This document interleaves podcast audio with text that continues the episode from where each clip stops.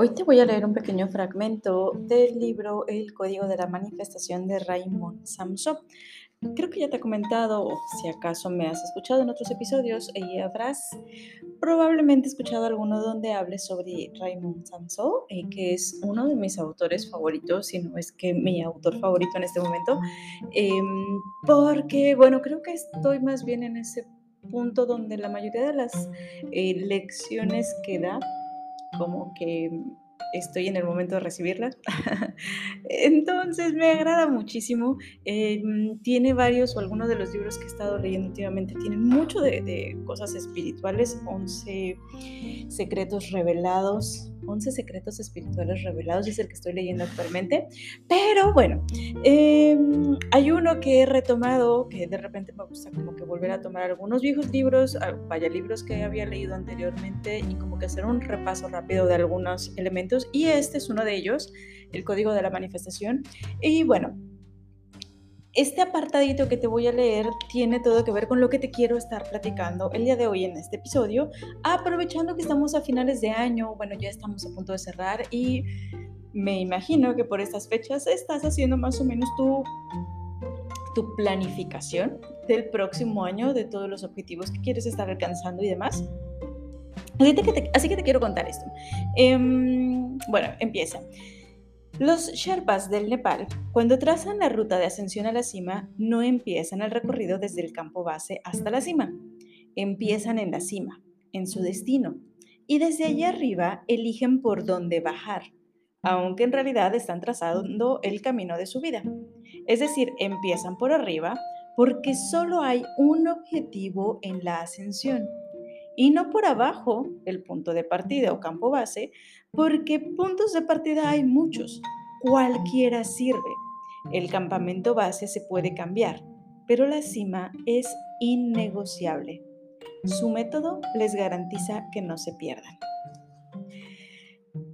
¿Cómo haces la planificación de tus objetivos? Este es un elemento súper, súper importante, el tener claridad de qué es lo que yo quiero conseguir puede marcar la diferencia completamente. Al momento de estar pues haciendo todo tu plan, todo ese em, desquebrajamiento de la meta que es cuando, vaya, una vez que tienes visualizado qué es lo que quieres estar alcanzando, entonces empiezas a fracturar desde ahí, a recorrer hacia atrás lo que tendrías que estar alcanzando en fechas o en temporadas más cortas. Si tú te estás programando para un objetivo de un año, un objetivo anual, bueno, evidentemente no te puedes esperar que termine el año para monitorearte, tienes que hacer como submetas, ¿ok? Y para ello lo idóneo es eh, hacer, creo que en algún otro episodio lo, lo mencioné, fracturarlo en objetivos semestrales, trimestrales, mensuales y semanales. Y evidentemente, pues después ya tus objetivos de día con día, lo que te permita de verdad empezar a avanzar.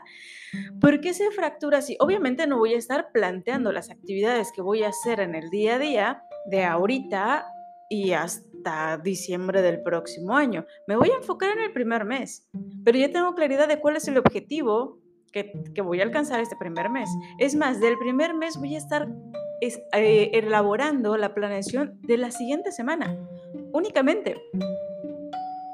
Pero ya sé qué es lo que tengo que estar alcanzando para cumplir el objetivo de la semana. Y ese objetivo de la semana me va a llevar a cumplir el objetivo del mes.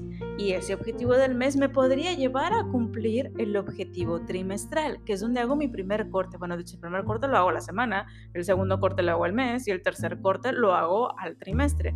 ¿A qué me refiero con cortes? A una evaluación a una revisión rápida para ajustar las actividades que estoy realizando.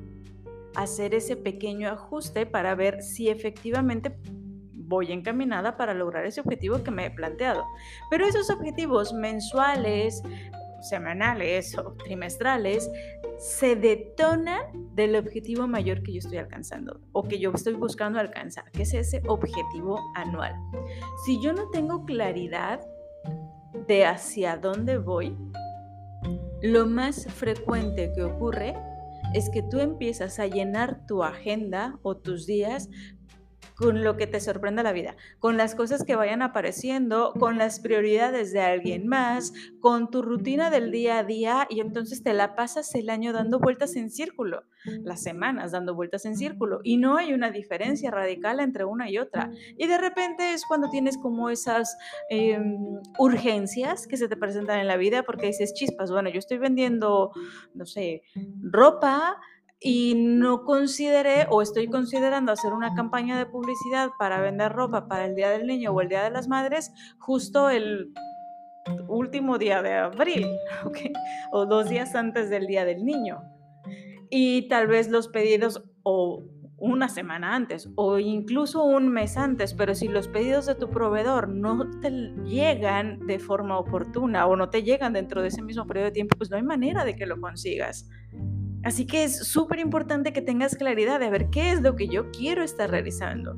¿Cuáles van, si tú como empresario, emprendedor, vas a estar generando campañas u ofertas especiales en ciertos periodos de tiempo de forma anualizada, bueno, ¿cuáles fechas van a ser ellas? ¿Qué promociones voy a estar lanzando? ¿Desde cuándo tendría que estar preparando? ¿Qué es todo lo que tengo que hacer anteriormente para llegar a esa fecha sin inconvenientes? Si tu giro de negocio no está tan enfocado en promociones por temporada, bueno, igualito, ¿cuál es el objetivo que quieres estar alcanzando? ¿Quieres estar incrementando tus ingresos en un X por ciento? Bueno, ¿eso qué te implica? ¿Qué tipo de estrategia vas a estar generando? ¿Vas a estar generando alguna estrategia enfocada en... Em, adquirir nuevos clientes, en incrementar el ticket promedio de tus clientes actuales, en recomendaciones por parte de tus clientes actuales para que te generen nuevos, eh, pues nuevos leads. ¿Qué vas a hacer? Vas a ofrecerles nuevos productos o nuevos servicios a tus clientes actuales, te vas a enfocar en un nuevo mercado. ¿Qué es, ¿Cuál es tu estrategia? ¿Cómo pretendes conseguir ese porcentaje adicional de ingresos? No tienes idea de la cantidad de directivos con quienes me ha tocado em, trabajar, eh, quienes por estas fechas más o menos definen un incremento en un tanto por ciento en el presupuesto de ventas. ¿Y qué es lo que van a hacer? Vender más. No, pues sí, es evidente, pero ¿cuál es la estrategia? ¿Cómo lo van a estar consiguiendo? ¿Qué otras cosas implica la venta de ese porcentaje adicional para todo el resto de las áreas? ¿Están preparados para ello o no? ¿Qué tendríamos que estar haciendo de antemano? ¿En qué fecha se va a estar dando ese incremento? ¿Cómo lo vamos a estar detonando? Todo ese tipo de alternativas se generan a raíz de tener un objetivo claro.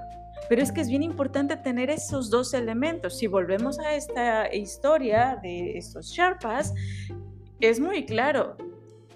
Se ubican en la cima o ubican el mapa en la cima y empiezan a descender para ver cuál va a ser el sendero más apropiado para poder empezar a escalar.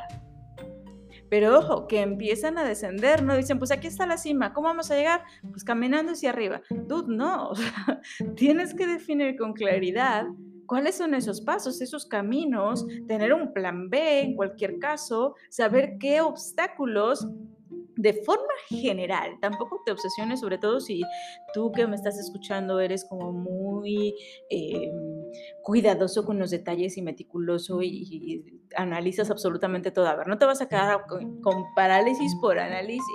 Tener claridad de forma general de cuáles son los posibles obstáculos a los que te vas a enfrentar para que vayas con algo de preparación.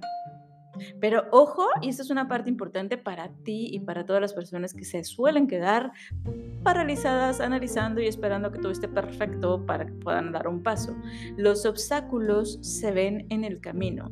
Puedes tener una idea general, como si fuese un poquito de neblina, ¿ok? O mucha neblina en ciertas zonas. Tú puedes ubicar, a ver, por aquí hay neblina pero vas a saber lo que hay dentro de esa neblina hasta que la estés atravesando. Así que ve preparado para todo, pero empieza a avanzar. No esperes más, empieza a dar esos pasos que tienes que estar dando para poder estar logrando tus objetivos. Esa es una parte importantísima, porque de lo contrario, lo único a lo que nos vamos a estar eh, enfrentando va a ser a nuestro propio miedo. Si no empiezas a dar esos pasos, al único que te vas a estar enfrentando es a tu propio miedo, a, a, la incertidumbre, tu propio miedo, a qué tal si me equivoco. Y es que en muchas ocasiones es justo cuando empiezas a avanzar en ese camino que vas recorriendo, es cuando te empiezas a hacer de las herramientas que necesitas para enfrentar esos obstáculos. Así que no te obsesiones con ello. Tenlo presente, sí, pero que no te detenga, ¿vale? Así que cuéntame, ¿cómo vas? Me encantará estar escuchando a alguno de ustedes. ¿Cómo vas con tu plan del próximo año? ¿Tienes ya claridad de esos objetivos que quieres estar alcanzando? ¿Ya has trazado ese caminito para poder estar em, logrando esos objetivos? Espero que sí, espero que si no, empieces por favor a anotarlos y esta es una parte súper importante, anótalos. No, que no sea por favor como un, ah, sí, ya lo tengo claro, ya los pensé, anoche los soñé, ya tengo claridad y a ver qué a ver de qué me acuerdo la próxima semana o a ver qué otras cosas van sucediendo, porque me gusta ser flexible. Está perfecto que seas flexible, pero ve anotando todo, porque si no tienes brújula o si tu brújula está descompuesta y está dando vueltas todo el tiempo como si fuera una veleta, tienes más veleta que brújula, entonces créeme que va a llegar un punto en el que tu energía se va a dispersar tremendamente y no vas a lograr gran cosa. Así que espero que esta reflexión del día de hoy te sirva, te sume, te ayude que te pongas en acción y nos escuchamos mañana.